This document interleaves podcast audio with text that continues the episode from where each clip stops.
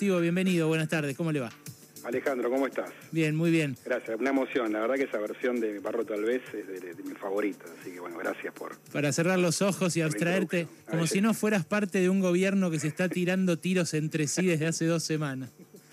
No, bueno, la verdad que estamos en una situación, obviamente, con, todas las complicaciones que significa eh, la pandemia, la pospandemia, la situación de, bueno, de recuperar la economía de esta doble crisis. Este, así que bueno, este, son, son tensiones que se producen, pero bueno, trabajando acá para que la Argentina salga adelante. Yo les voy a decir algo a los oyentes. Eh, en realidad escucharon varias entrevistas que hice con Curfas. Este es uno de los economistas que yo respeto de la Argentina. Hay algunos en pocos en, eh, en la oposición de derecha, hay algunos que respeto. Eh, hay otros que no suelen salir en los medios, Claudio Katz, Sergio Arelovich, Martín Shor, hay economistas que yo respeto. Eh, y Matías Culfas, dentro del gobierno, es uno de los que también respeto. Y lo, digo no de chupamedia, sino que lo digo delante tuyo ahora, porque sé que están en un momento muy, muy difícil. Eh, y porque además las últimas crónicas que leí eh, dan cuenta de un gabinete prácticamente desmoralizado. no sé si es así el clima que se vive, si después de la guerra esa interna que vivieron quedó todo tan roto adentro. No, bueno, primero te agradezco el, comentario, sé que no tenés el, elogio fácil, así que te, lo, te, lo, agradezco. y respecto al otro, no, la verdad que, digamos, lo que hay es una situación hoy de mucho trabajo, obviamente el resultado electoral de las PASO fue un, masazo para, para todos, este, pero bueno, obviamente, este, es, este, es un ratito de de preocupación y después es ponerse a trabajar para, para revertirlo, para trabajar en encontrar las soluciones, las respuestas. Nosotros estamos convencidos del rumbo que hemos emprendido. Hoy, hoy tenemos una economía recuperándose, generando empleo, la industria liderando parte de esa recuperación con la construcción. Hoy, ahora estoy yendo en un rato a la UOCRA para un anuncio importante vinculado a, este, al, traspaso de planes y su conversión en, puestos de trabajo. este, digo, e, este es el camino. Obviamente el, venimos de una doble crisis. La realidad es que la, la, pandemia este, ha sido durísima y veníamos de una crisis que la has descrito en tu programa, que lo he escuchado en más de una ocasión, la crisis del periodo Macri. Pero digo, bueno, eso, eso ya pasó. Este, obviamente la, gente está esperando respuestas, creo que este es el rumbo y bueno, lo que queremos es, insisto, ¿no? convencer a, la gente que, bueno, que tenemos que continuar este, este proceso de recuperación que es con, industria, con desarrollo. Digo, bueno, si no tuviéramos resultados uno podría dudar, pero la verdad es que hoy la industria argentina está creciendo, está cinco puntos por encima de 2019, el periodo previo a la pandemia, se recupera la inversión, se recupera el empleo. Obviamente, más de uno pregunta, bueno, ¿y cuándo, cuándo me toca a mí, cuándo me llega todo esto? Bueno, sí, a algunos les está llegando y otros seguramente no. Por eso es este, nuestra nuestra mirada postelectoral, insisto, no es de desmoralización para nada, sino que, bueno, a ver cómo, cómo reforzamos los, los esfuerzos para lograr justamente que esta recuperación tan clara le llegue a toda la gente. ¿Hay una autocrítica en esas reuniones internas de, evaluación de qué pasó respecto de eh, no haberle dado bola al mundo sumergido o al mundo informal y haber puesto, digamos, el foco en sostener el empleo formal, el empleo en las empresas, en la industria, que es mayoritariamente eh, formal también y en blanco? No, yo, discutiría eso de no darle bola, eh, Alejandro. Bueno, dieron poca plata en la pandemia. A ver, digo, la verdad que este, todo el refuerzo que se hizo de política alimentaria, la tarjeta alimentar, que es una política de, este gobierno, el gobierno de Alberto, este, que ha sido muy importante y que se reforzó este año, se amplió a chicos de hasta 14 años, ha habido un montón de refuerzos de, política social, pero bueno, claramente en un escenario este, tan tan complejo como el de la pandemia, que implicó una caída de 9.9% del PIB el año pasado, no, no ni más ni menos, mm. estamos recuperando mucho de esa caída, en algunos sectores, como dije, estamos mejor incluso que, antes de la pandemia, pero bueno, está claro que, el, impacto de la crisis es desigual, que hay sectores que los, les pegó muchísimo y todavía no ven la recuperación o la ven muy parcialmente, otros sectores están mejor, pero bueno, probablemente estén esperando más aún. Pero bueno, insisto, yo creo que el, principal punto nuestro es este, insistir en, el camino. Por supuesto, en esto hay cosas para mejorar. No, no, es, que, no, estamos diciendo eh, eh, hay que hacer esto y no vamos a hacer nada nuevo. No, no, estamos permanentemente este, ideando este, nuevas medidas este, con el objetivo de, insisto, ¿no? de reactivar la economía y que le llegue a todos los sectores, pero, pero insistimos, está claro que acá eh, la, discusión no es este, volver atrás a un modelo especulativo que tuvimos, sino reforzar este rumbo y corregir las cosas que haya que corregir. Hay tres medidas que salieron desde que fue el masazo de, la, de las PASO, digamos, la derrota del oficialismo, que fueron, por un lado, la presentación de la ley de hidrocarburos, por otro, la ley agroindustrial, que fue el jueves de la semana pasada, eh, que estuvo, bueno, que estuvieron ustedes, que estuvo Julián Domínguez, el nuevo ministro de Agro y demás. Eh, y el decreto del viernes que le rebaja las retenciones a las terminales automotrices eh, que exporten más el año que viene. ¿Esto quiere decir que ustedes eh, se están como de algún modo aviniendo a las condiciones que exigen para invertir los sectores más poderosos de la economía? No, para nada. Primero te agrego una más, que es la ley de compra argentino, también fue anunciada después de las elecciones, que también es una ley fundamental para que la industria nacional tenga más... Sí, pero no les da beneficios impositivos, como si le da estas otras tres que cité. No, tiene algunos beneficios, pero insisto, es para crear trabajo en el país.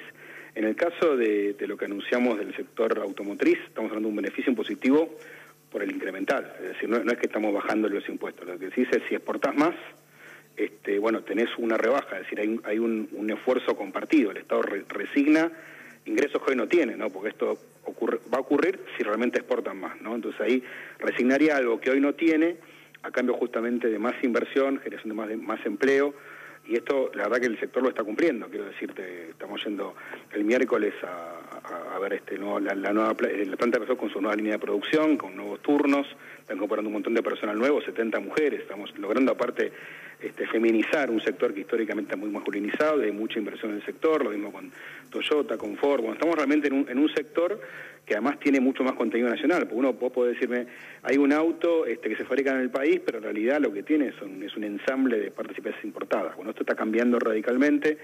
En los nuevos proyectos productivos que hemos este, consensuado con el sector hay un contenido nacional arriba del 40%, más salida exportadora, digamos, es un, una serie de, acuerdos de política industrial que, insisto, el objetivo no es beneficiar a, este, a las terminales, sino que es este, beneficiar al pueblo argentino, con más empleo en el país, con más trabajo en las, autopartistas y la verdad que con mucho acompañamiento de los sindicatos. Por eso digo, me parece que este, yo no, veo que sean cuestiones este, antinómicas, al contrario, es generar una agenda con un Estado que está liderando. Esto no es fruto de ninguna concesión, sino al contrario, es un Estado que se pone a liderar este proceso de producción, buscando más eh, agregación de valor en el país, más empleo en el país, y sobre esa base negocia condiciones que sean favorables a esas inversiones que favorecen al país, no a sectores en particular. Lo que, lo que me pregunto yo, me imagino mucha gente se está preguntando es entonces por qué salen todas juntas ahora, si son leyes que estaban hablando hace un montón de tiempo. Me acuerdo el Consejo Agroindustrial se reunió por primera vez con, con ustedes eh, el año pasado, a principios, tipo allá por abril, mayo, y después incluso con Cristina. ¿Y qué pasó que recién ahora la presentan la ley? No, pero vos fíjate, si, si, si te retrotraes al discurso del primero de marzo de Alberto Fernández en el Congreso, cuando anuncia, eh, en, el, en, el, marco de la apertura de sesiones legislativas del 2021, él anuncia que va a enviar al Congreso seis proyectos de ley. Y anunció cinco ya. Así que este, la verdad que lo único que está haciendo es cumplir con lo que dijo el primero de marzo. Ni, ni más ni menos. Falta uno solo que bueno, los próximos días lo estaremos anunciando. Mm, ¿Y eh, alguno tendrá que ver eh, con volcar recursos, dinero directamente a, esos sectores que se quedaron afuera, que no, que no fueron contratados ni por una automotriz, ni... Eh, no, no, por eso, pero son dos cosas distintas. Esto que estoy mencionando son las, las herramientas, las leyes que lo que buscan es dinamizar la estructura productiva, es decir, crear una nueva estructura productiva que tenga más producción nacional, que genere más empleo en el país, más empleo formal. Ese es un, un paquete de medidas que son de corto, medio y largo plazo, que es un poco el, camino que queremos recorrer para que Argentina tenga más producción y más trabajo en el país. Después están las medidas justamente que apuntan a lo que vos mencionás, donde ya ha habido algunos anuncios, por ejemplo la suba del salario mínimo vital y móvil, que tiene una implicancia para el sector formal, pero también impacta este, de manera directa en los, em, en los ocupados informales y lo que tiene que ver, por ejemplo, con los planes de trabajo, que tienen su remuneración vinculadas al salario mínimo vital y móvil.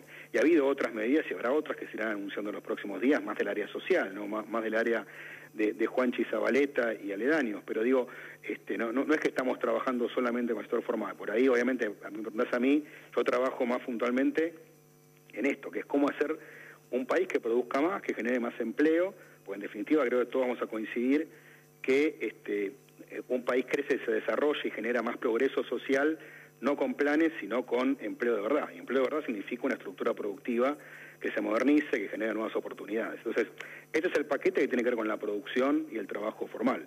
Por otra parte está lo que, lo que vos decís, que, que, lo tomo, es un punto totalmente este, pertinente, que es, bueno, ¿qué medidas puntuales? Ahí te mencioné una, el salario mínimo, otra que tiene que ver este, con la jubilación anticipada, diferentes temas que tienen que ver justamente con los sectores más informales o que están en esa zona gris donde este, han quedado en algún punto excluidos o más golpeados el plan registradas, por el la pandemia. El plan registradas, por el ejemplo. Plan exactamente. Ahí estás mencionando diferentes medidas que tienen que ver con esto que estás mencionando. Pero vos viste, eh, y, ahora te, pregunto algo más, pero ¿te fijaste el, impacto que generó y la discusión, el debate que generó el programa Registradas porque le subsidia con 15 mil pesos el salario a las empleadas domésticas que sean blanqueadas ahora con el compromiso de que después la dejen otros cuatro meses y demás?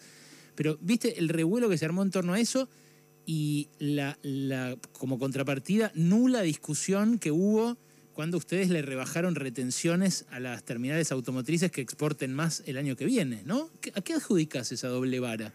A ver, primero te insisto, nosotros no es que le rebajamos las retenciones. Bueno, por el incremental, sí. Claro, estamos diciendo, pero estamos diciendo de, de, algo que no existe hoy, de un impuesto que no vamos a cobrar, decimos, bueno, si se llegara a pasar esto, sobre ese incremental no cobramos derecho de exportación. Bueno, pero, como que vos me digas, si el año que viene ganás 10 lucas más, yo no te cobro ganancias sobre esas 10 lucas. Y qué sé yo, sí me las cobras si gano 10 lucas más, ¿no? No, no, bueno, eh, se supone que el mínimo imponible se va ajustando, ¿no? Así que Está bien, pero por inflación. Yo te digo, si gano 10 lucas más en términos reales, o sea, ellos van a vender más autos. En definitiva... Eh... No, bueno, pues, estamos hablando de exportaciones, ¿no? Estamos hablando de un sector que implica un nivel de inversión, de compromiso, no, no, es, no es algo sencillo salir a a, colocar a vender autos este, fuera del país, ¿no? Digo, entonces, es un, tienen que hacer inversiones, necesitan todo un, desarrollo que aparte nosotros les pedimos que lo hagan con autopartes nacionales, que empiecen a desarrollarlas con las autopartistas que estaban muy golpeadas. Yo entiendo que está buenísimo tener industria automotriz, hay solo 20 países en el mundo que la tienen y yo banco y sé que tiene costos. Ahora, ¿no te parece raro que cuando se habla de un subsidio para que blanqueen a las eh, empleadas domésticas, muchos ponen el grito en el cielo y cuando hay un subsidio para que las terminales exporten más, nadie dice nada? te, soy franco, no, no, esa discusión que mencionás no la vi, no sé si fue en redes sociales, yo la verdad que no... No, no, acá nos mandaba mensajes, todo, un montón de gente. la verdad que no estoy al tanto, que generó esa polémica el tema del programa registrada. Yo lo que digo, si estamos de acuerdo en la importancia de fomentar que un sector productivo, que tiene una industria nacional fuerte y mucho empleo, pueda aumentar exportaciones. ¿Estamos de acuerdo en eso? Digo, este, me parece importante y yo te vuelvo a decir, así como te digo esto, que es el empleo formal, que aparte incorpora mujeres, digo, sí, me parece bien este, formalizar este, el, trabajo doméstico, que es un, sector, el, el, empleo en, casas particulares, como se, como se denomina específicamente en términos legales, y me parece que es un sector que sabemos que está muy precarizado, que es el, empleo este, femenino este, peor remunerado, peor remunerado de la economía, así que tenemos que trabajar en la formalización, donde aparte hay, hay resabios culturales que persisten, ¿no? Sabemos que hay este, sectores que, que siguen este, pensando, digamos, a la persona, a la, a la trabajadora particulares como la chica que me ayuda. No, no, es una trabajadora que tiene derechos laborales, hay una ley específica de trabajadores de casas particulares que hay que respetar y en ese sentido, bueno, los incentivos para la formalización son muy importantes. Creo que eh, eso es lo que creo que tenemos que, destacar. ¿no? Yo no, no haría una antinomia, no me parece que, que sea una cosa bien otra mal, creo que las dos son importantes creo que tenemos que trabajar en todos los sectores de la economía, pero básicamente apuntando a esto, a la formalización. Porque digo, insisto, Argentina sale adelante eh, no con planes sociales que son para una transición dura como la que nos toca, sino con trabajo genuino, con más este, producción nacional y, por supuesto, con más exportaciones que son un poco la base que nos permite eh, financiar la demanda de importaciones que Argentina tiene, es un tema que lo, lo conoces perfectamente y que históricamente nos ha generado ruidos o problemas para seguir creciendo. Estamos hablando con Matías Culfa, ministro de Desarrollo Productivo. Está Alejandro Wall para preguntarte también. Matías, buenas tardes. Hay, hay, en este momento un corte, de hecho, en Pacheco y Victoria de Mondeles, de la ex Craft, de trabajadores que denuncian el despido de 300 personas. La empresa, la compañía argumenta que son contratos temporales y que no, eh, bueno, que no son despidos este, de trabajadores en planta. Bueno, será parte de una discusión. Ahora, esto expone también una cosa que tal vez esté en la mesa cuando se sientan con vos los empresarios, es reclaman una flexibilidad laboral, una flexibilización laboral, hoy a veces en algunos casos de hecho, pero hacia adelante es una discusión que está eh, puesta del lado de las empresas. Es un tema que hace muchos años está en la agenda de discusión pública, nosotros lo hemos discutido infinidad de veces y de hecho tenemos armadas 16 mesas de trabajo a nivel sectorial donde discutimos todos los temas, discutimos con los empresarios, los sindicatos, todos en una mesa. Y este, eso lo hemos dicho infinidad de veces, no tenemos ningún problema en que se discuta todo, se discutan convenios laborales que en muchos casos son viejos, que requieren alguna actualización. Este, lo que no estamos dispuestos a discutir derechos laborales, a conceder derechos laborales. Es decir, todo lo que sea mejoras, ¿no? Este, digamos, para ser bien claros, este, en estos días me, este, me comenta el automotriz, vuelvo a eso, ¿no? que este, una de las plantas más importantes se hizo un acuerdo entre las terminales y los, y los sindicatos para crear un esquema nuevo de funcionamiento laboral para aumentar exportaciones.